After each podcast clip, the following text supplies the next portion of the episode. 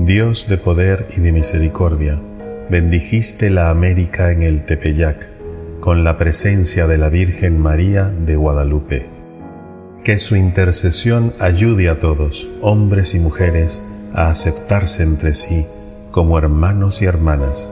Por tu justicia presente en nuestros corazones, reine la paz en el mundo.